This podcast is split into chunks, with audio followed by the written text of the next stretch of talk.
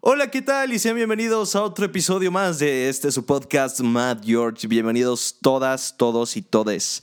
Eh, pues estoy feliz y contento porque estoy de regreso. Este, unos amigos míos y colegas estuvieron mandándome mensaje de que, güey, está, ahorita está el mame del Spotify Wrapped, creo, y ahorita pues están todos como que, güey, el podcast de, de Mad George este, estuvo entre mis top 5 y la verga, ¿no? Y yo así de, ah, pues estaría chingón regresar a este pedo de los podcasts porque la neta no hice ni madres durante estos meses, creo. Y pues ahorita estamos de regreso. Muchísimas gracias por quedarse. Reitero nuevamente, siempre digo esa frase de siempre de siempre decir gracias por quedarse porque la verdad pues ustedes son pues como decir pues, oyentes frecuentes, ¿ok? Y muchísimas gracias por, por todo el apoyo que tienen incluso en redes sociales. Y el día de hoy va a ser un podcast un tanto diferente. Eh, hoy voy a contar la historia del por qué estuve un poquito ausente y también del por qué este, es la importancia, por qué se debe de considerar la importancia de la salud mental, sobre todo ahorita en pandemia, porque tuve una situación hace algunos meses, dos meses ya voy a cumplir, este, esto fue en el mes de septiembre. Eh, como ustedes bien saben, en episodios pasados, eh, pasa,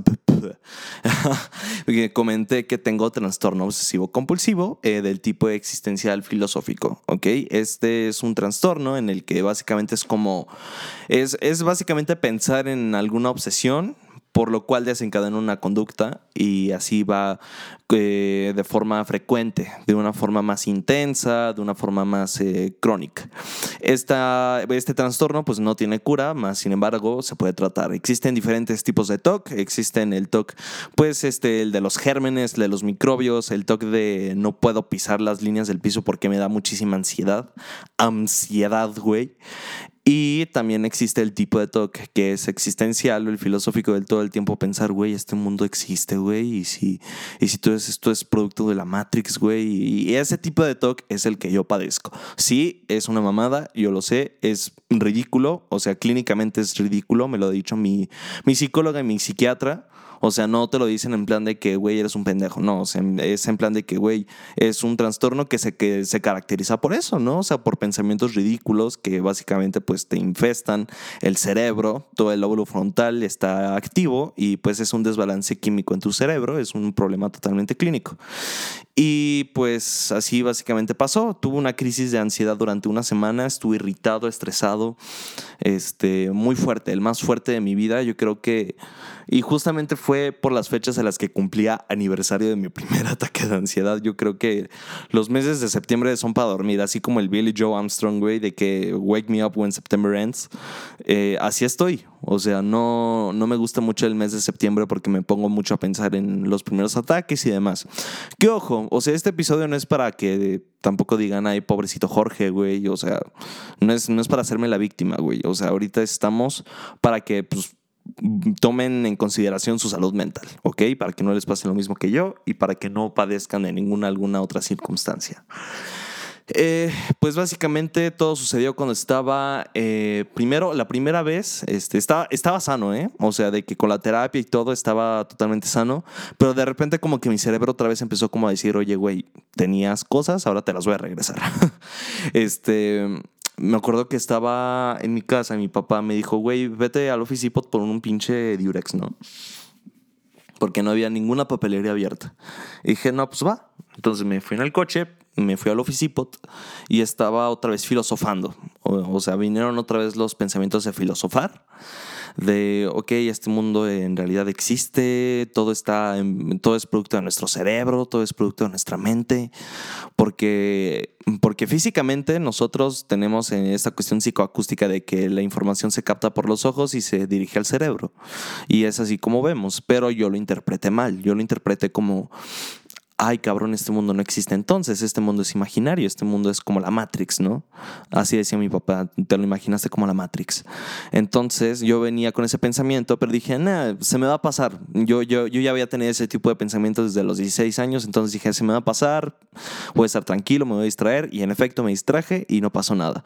Eh, ya en el camino de regreso se me ocurrió tomarme un pinche Monster, güey. Bueno, no era Monster, era un Predator. Este, eh, estas pinches bebidas energéticas de 20 varos, güey, que ahí están en el Oxxo de las nuevas, de las doradas, que se, ah, sabía bien culera, la neta. no me patrocines, pinche Predator, güey.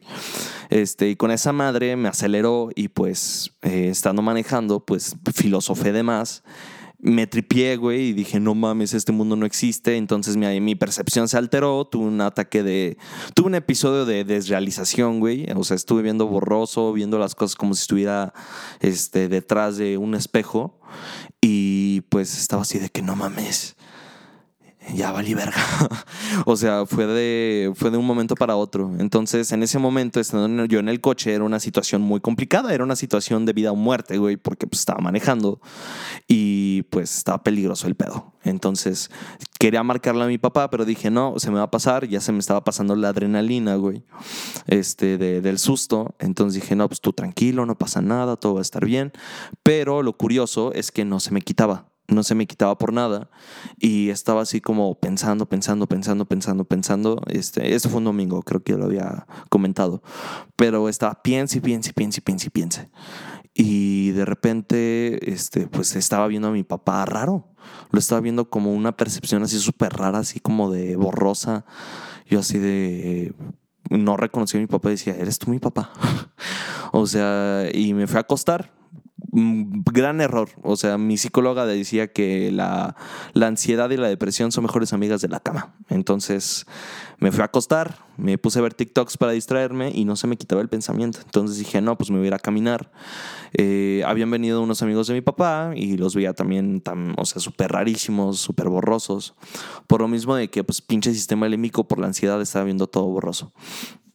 Entonces, pues ya estaba. Les dije a mis papás, voy a ir a caminar. Y era de noche. Y me calmé, me calmé un poquito. Estaba escuchando de qué música clásica, de mamador. Ya saben cómo soy yo, ¿no?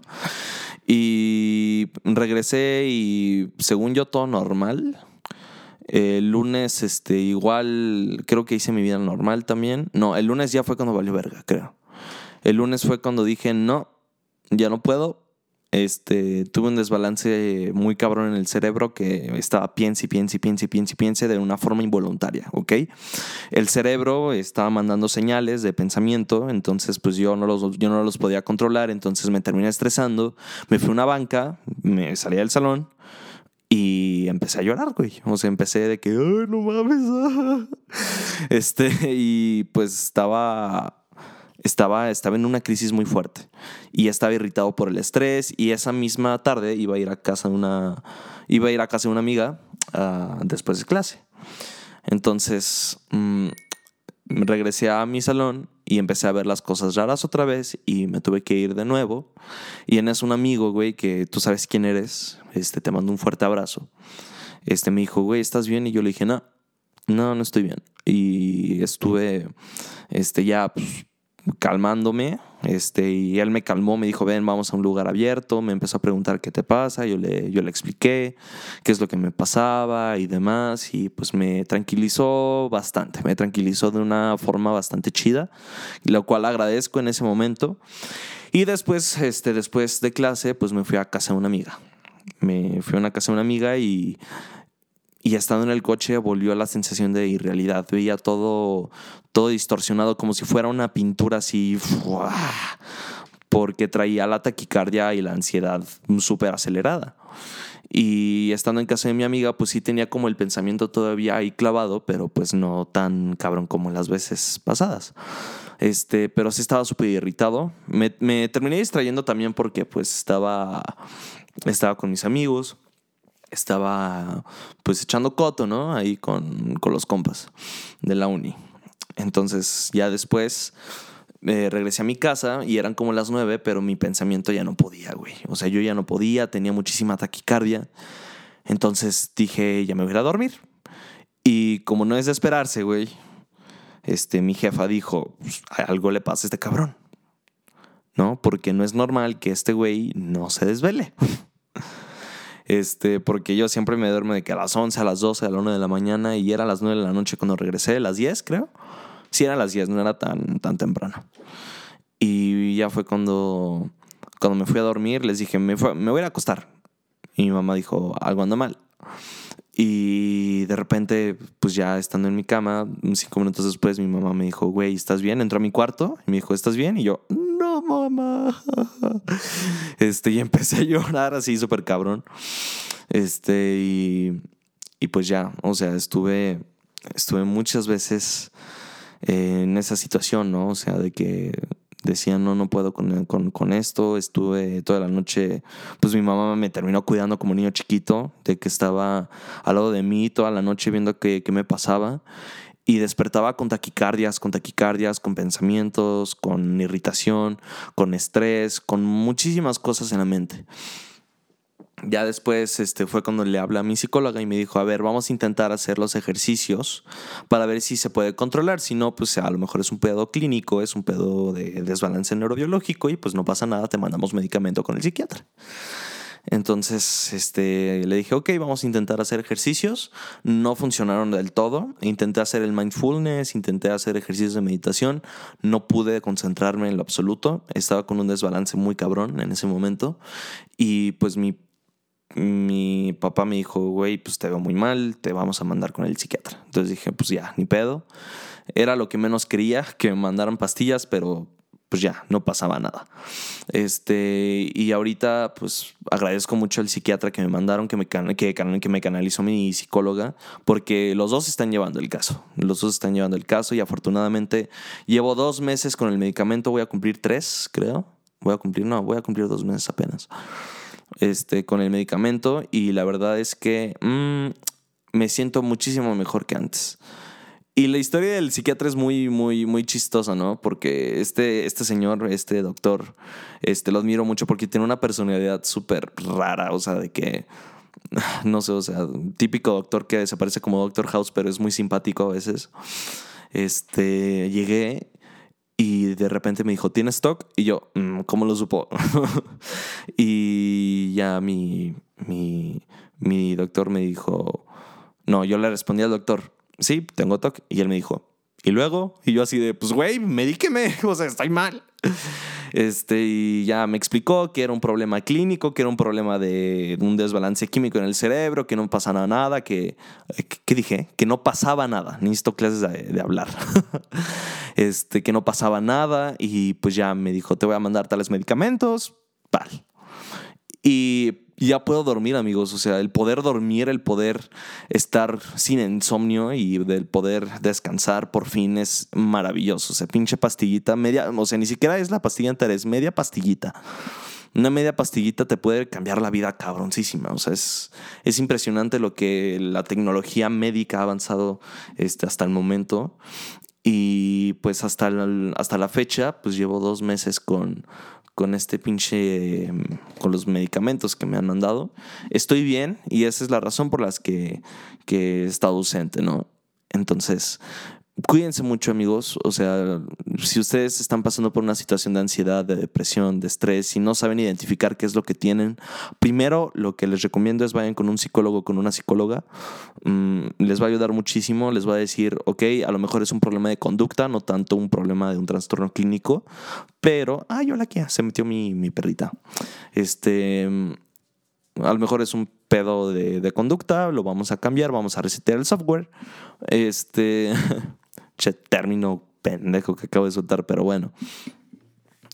Y, pero si no es así, a lo mejor es un problema ya de un desbalance y no pasa nada comprarte tus neurotransmisores. En este caso yo estaba en un problema en el que pues, mis neurotransmisores estaban para abajo, mi amígdala estaba mandando señales, señales a lo pendejo.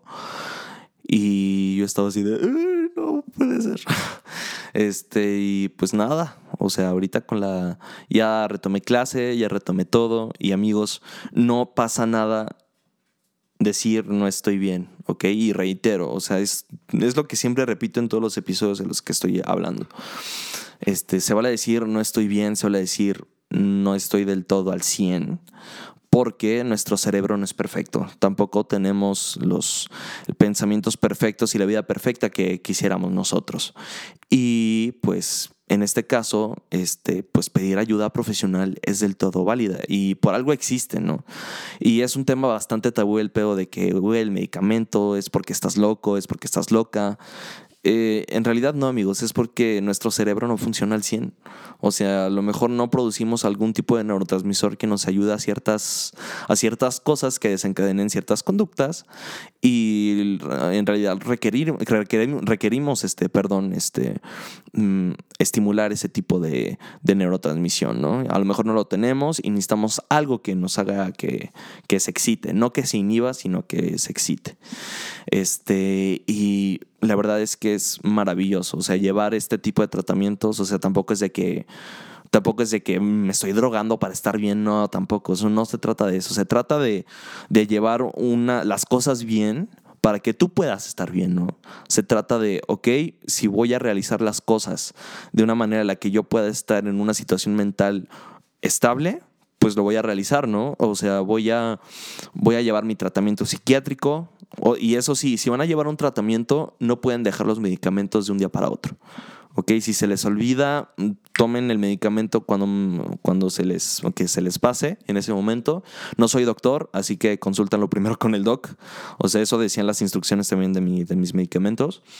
Este, y no los dejen si ya se empiezan a, sentir bien, porque luego hay personas que dicen, ah, pues ya me siento bien, los voy a dejar, pueden recaer y el tratamiento puede durar años, cabrón. El tratamiento puede durar más de los... Bueno, mi tratamiento es de dos años aproximadamente, pero el tratamiento puede durar años si ustedes dejan el tratamiento. Es como usar brackets, güey. O sea, si, si te los tumbas, si sigues quitándote las ligas o si sigues este, sin, si los cuidados estrictos de lo que es usar brackets, pues obviamente vas a tener más tiempo con ellos, ¿no? Y pues los dientes se van a acomodar más lento o la mordida se va a acomodar más lenta.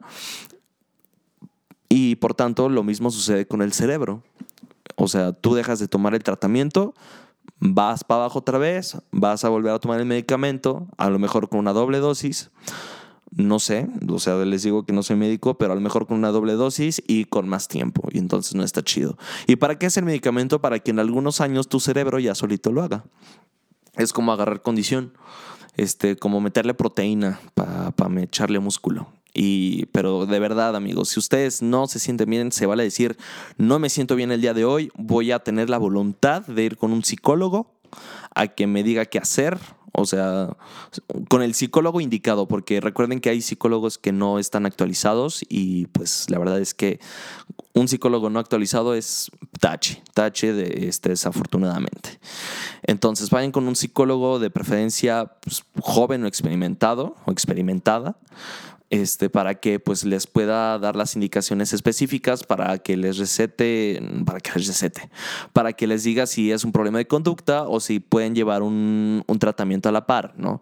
O pueden ir, o pueden ir directamente con el psiquiatra, aunque este, yo les recomiendo que si van a ir directamente con, el psiquiatra, tengan a la par un tratamiento también psicoterapéutico porque es necesario. No solamente la parte de, de, inhibir los, los síntomas de los pensamientos, de lo que se sufre en este momento, sino también de resetear el software por nosotros mismos. O sea, el medicamento nos va a ayudar a que nosotros estemos luchando con nuestro subconsciente en este caso, con nosotros mismos. Entonces, se va a decir, no estoy bien, y esa es la lección del día de hoy, señores y señoras. Muchísimas gracias por quedarse. Es un podcast un poquito corto.